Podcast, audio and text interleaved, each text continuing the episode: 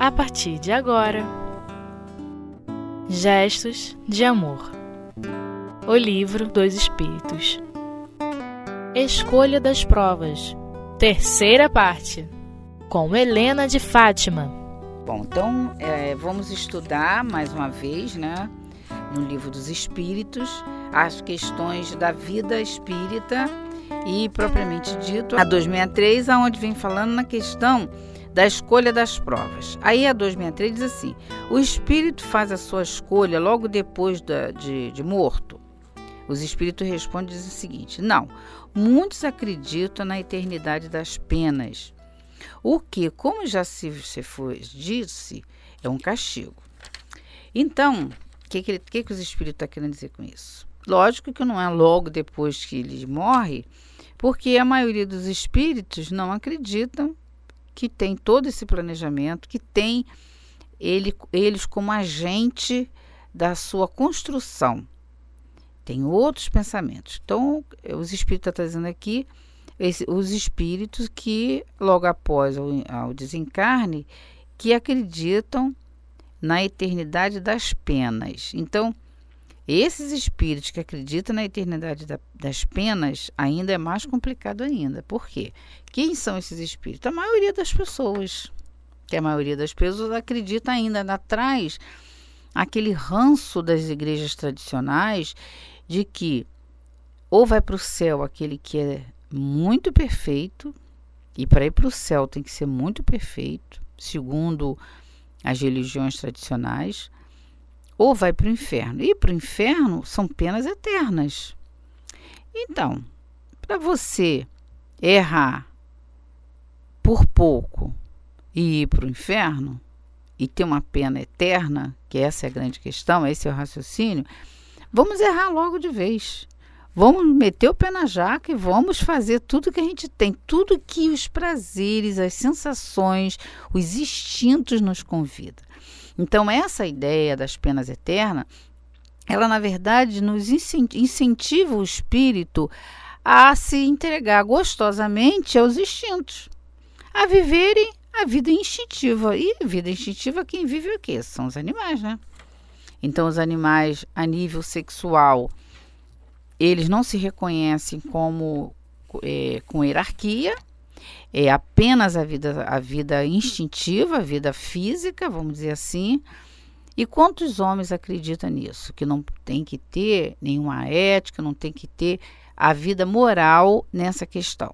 E assim as outras coisas, o ganho, né? A lei do Gerson, por exemplo. Isso, olha como isso pegou firme. Agora não, que agora já está se entrando em outra época, em outro a, a própria ideia a própria, as ideias espíritas estão começando a penetrar através de filmes, através de, de, de, de novelas, e as casas espíritas mantendo a essência doutrinária, que é na casa espírita que se divulga a essência doutrinária, mas tem a, a divulgação pelas mídias. Então, isso aos poucos, como diz Leon Denis, a doutrina espírita não será a religião do futuro, né? Mas o futuro das religiões dessa forma vai penetrando nas instituições e a gente tem visto por aí muitos empresários muito éticos e muitas das vezes mais éticos do que às vezes até mesmo nós que, que professamos a filosofia espírita, mas não temos ainda a alma com determinadas conquistas. Imagine quando realmente ele tiver à mão a filosofia espírita, que ele vai ver as consequências reais da ligação que tem a população encarnada com a população desencarnada. Porque qual é o grande objetivo da doutrina espírita? É justamente essa questão dessa ligação, né? É a, a ligação, o fundamento espírita mesmo, né? Os espíritos e suas relações com o mundo corporal. E o efeito que tem, quais são os efeitos que tem nessa ligação, nessa relação né, dos espíritos com relação ao mundo corporal? Tem um, tem um efeito, tem uma, tem uma consequência. Então, são essas consequências que a gente está estudando. Então, a gente vai lá no céu e inferno. A gente vê que ele, os espíritos, Kardec, ele consultou inferiores e superiores, todas as classes evolutivas de espírito, para ver como você foi quando estava encarnado. Quando você volta para o mundo normal e primitivo, né? O que, que é o mundo normal e primitivo? O mundo espírita ou o mundo dos espíritos. Essa é a realidade, essa é a lei. Essa é a lei. Então, na pergunta é: se os espíritos fazem a sua escolha logo depois da morte? Não, não faz logo depois da morte, vem os espíritos respondendo, até por causa dessa questão de a maioria acredita nessas penas eternas. Os que não acreditam na pena, nas penas eternas, eles vão tendo essa relação com o mundo espiritual, facilita, a espiritualidade tem dito que o conhecimento da filosofia espírita facilita a posição do espírito quando ele retorna ao mundo espiritual. Facilita, não é a condição sine qua non. Que a condição sine qua non a gente sabe que é como ele se relaciona com a lei divina. Essa é a condição. E para se relacionar com a lei divina, não realmente não precisa conhecer a doutrina espírita, mas conhecendo ele já se sabe que ele tem uma ferramenta melhor para poder se adequar é, ao mundo normal e primitivo, como está lá no livro dos Espíritos. Então, ele não faz a escolha imediatamente após o desencarne. Então vamos ver outra, as outras questões. A 264. Que é o que dirige o espírito na escolha das provas que queira sofrer? Essa questão interessante, profunda, séria e muito alertadora para nós na, na dinâmica da nossa vida do dia a dia. Porque agora a gente vive em forma de projeto. Existe projeto, existe um projeto divino para tudo. Existe um projeto divino para a nossa vida. Então, como a gente precisa evoluir, o objetivo da nossa encarnação é, primeira coisa, progredir. Para uns provas, para outros expiações, para outros missões e para a grande e para todos fazer parte na obra da criação, né? Tá lá a questão 132. Então, agora, a gente não pode viver pensando só no aqui e agora. A gente precisa aprender a viver como espírito imortal.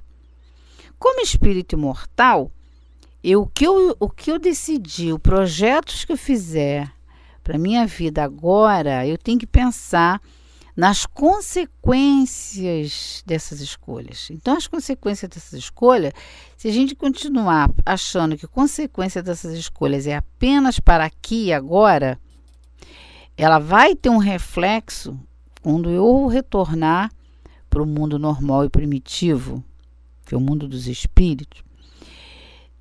Eu vou viver a minha vida única e exclusivamente para gozar a vida independente se eu estou me afastando da minha natureza espiritual, porque acontece, escolha, não estou falando de atitudes agora enquanto encarnado. Quantas escolhas de, de profissões, quantas escolhas no dia a dia, quantas escolhas no, em períodos que, se ela for baseada apenas nessa existência, quando eu retorno, eu começo a me programar, mas aí quando eu for na análise que é feita eu comigo mesma, eu com meus benfeitores, eu na colônia que eu tiver, não importa, uma análise nunca é feita sozinha, mas de qualquer jeito está gravada na minha consciência, passo a passo, aquelas opções que eu fiz sem pensar no futuro. Quantas situações que eu poderia escolher, mas eu me comprometi.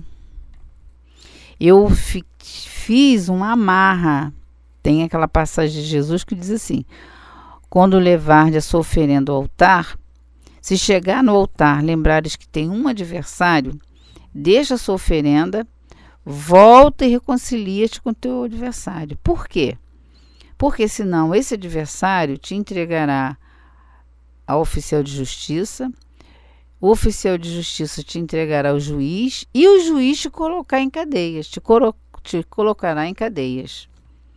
Então, dependendo de como eu, eu as opções que eu eu decido agora, os arrastamentos com que eu me deixo levar agora, vai me criar marras que lá em estado de liberdade, aonde eu posso ver as situações de uma forma mais clara, quando eu pensar, bom, então eu vou escolher agir, vir numa determinada área. Vamos lá no mundo artístico. Vai depender muito de comprometimentos que eu fiz. Quantos comprometimentos às vezes eu faço na área da família que eu não posso ter tanta liberdade mais de agir na hora da escolha, né? Aqueles abortozinhos que é, o que, que tem de mais, né? Será mesmo que ali tem? Ah, mas era um, só tinha uma semana, só tinha um dia, um mês, não importa. Então, eu preciso agora ter realmente uma visão mais ampla para que isso não venha comprometer o meu futuro, tá? Vamos parando para depois a gente dar continuidade.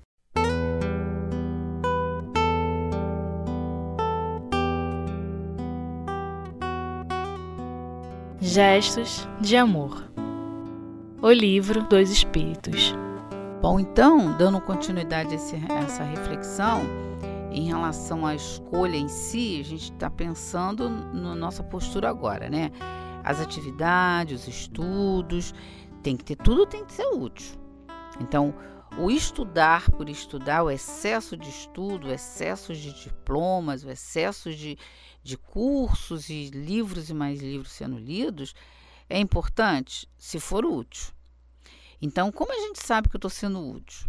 Sabe aquelas ofertas que, que as pessoas têm? Que chama a gente para fazer uma palestra, um estudo, um grupo de, de, um debate em determinado assunto, mas a gente, a gente sabe, a gente está com um acúmulo de informação, mas a gente tem preguiça de debater, acha que o outro é ignorante, não quer fazer uma troca, não quer esclarecer, nem o amigo a gente quer esclarecer, nem o filho a gente quer parar para ensinar.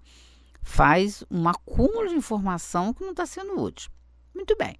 Estamos falando em escolha de prova quando estamos na espiritualidade. Será que esse acúmulo na espiritualidade eu vou ter possibilidade de dar continuidade na escolha da prova naquela área ou eu fiz uma hiperatividade no meu centro de força, nos centros de força? Se eu faço uma hiperatividade no centro de força, eu posso cair na questão do portador de deficiência, que muitas das vezes reencarna com uma hidrocefalia ou outras patologias, que são tantas que eu não, nem vou citar aqui agora. É, mas que são acúmulos, são os excessos de atividades né, que geram desequilíbrio que prejudica a sua escolha. Aquele espírito poderia, poderia reencarnar numa atividade bem produtiva, que venha trazer benefícios para o progresso, mas ele precisa, de repente, ser contido, ser contido, e aí alterou a escolha da prova dele. Ele até quer, mas será que pode? Então, tem mil questões a ser analisada agora. Agora eu preciso analisar, agora eu preciso ver o que que realmente, como eu estou, como eu estou pensando as minhas atividades.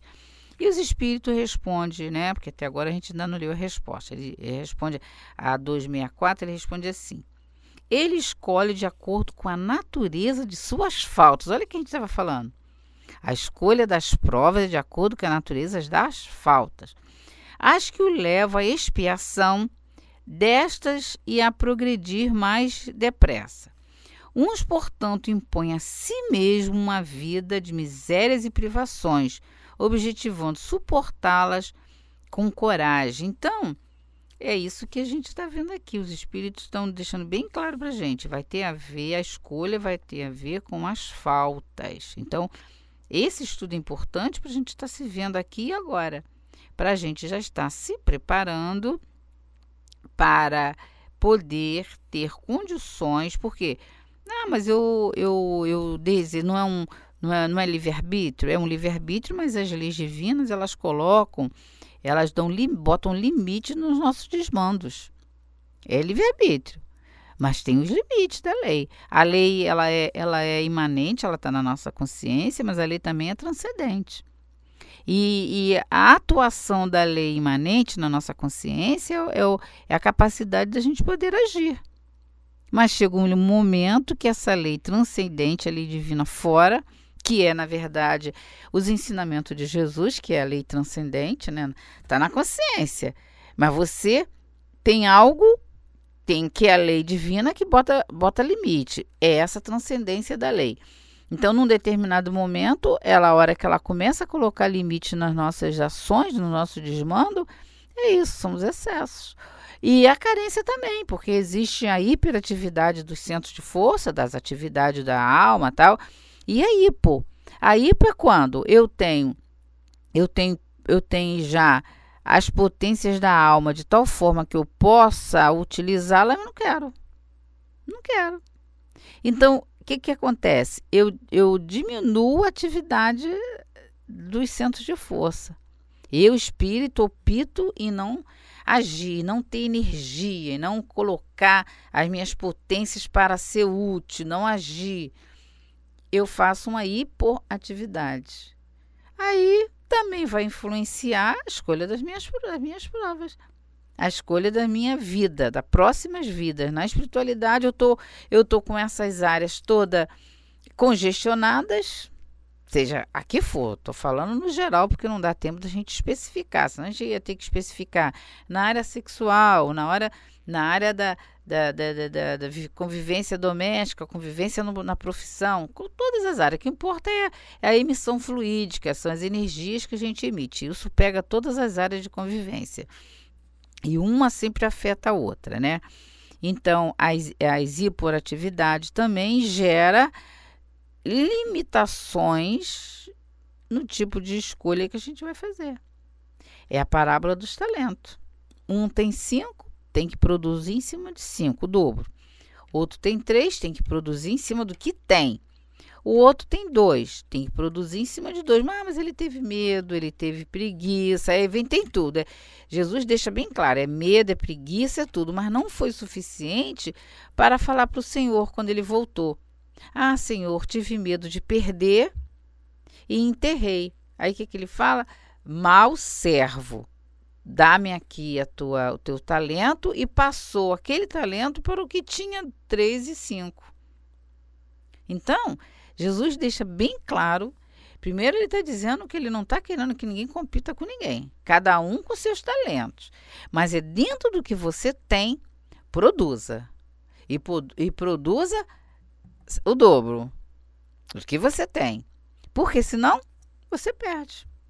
O que, é perder? O que é perder? Ah, eu gostaria tanto de agir na área da literatura, na área da política, seja a área que for. Não pode. Houve, aí é onde acontece. A, as leis divinas botam limite, esse é o limite da lei.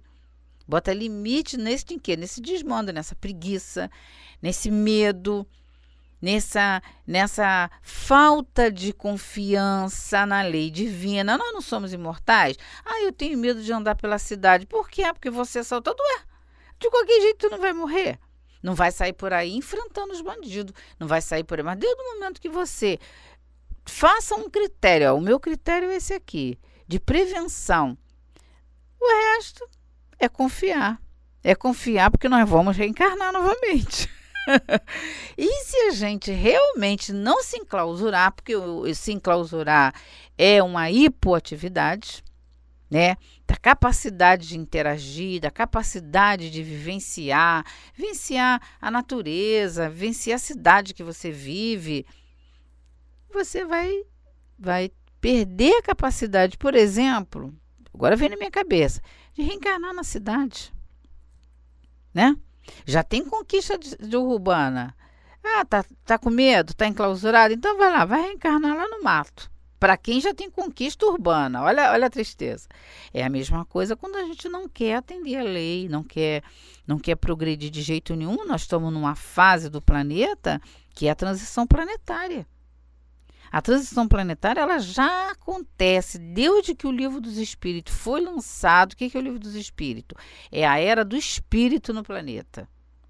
A partir de 1857 começou a fase. Que fase? A separação do joio e do trigo. Então, Ah, mas nem parece que está acontecendo, porque a quantidade de espíritos quase que primitivo, não é primitivo, mas assim, ainda com a evolução bem atrasada, tá bom. É aquilo que Jesus falou: que quando derdes um banquete, convideis os fracos e os oprimidos, oprimidos para conviver com você.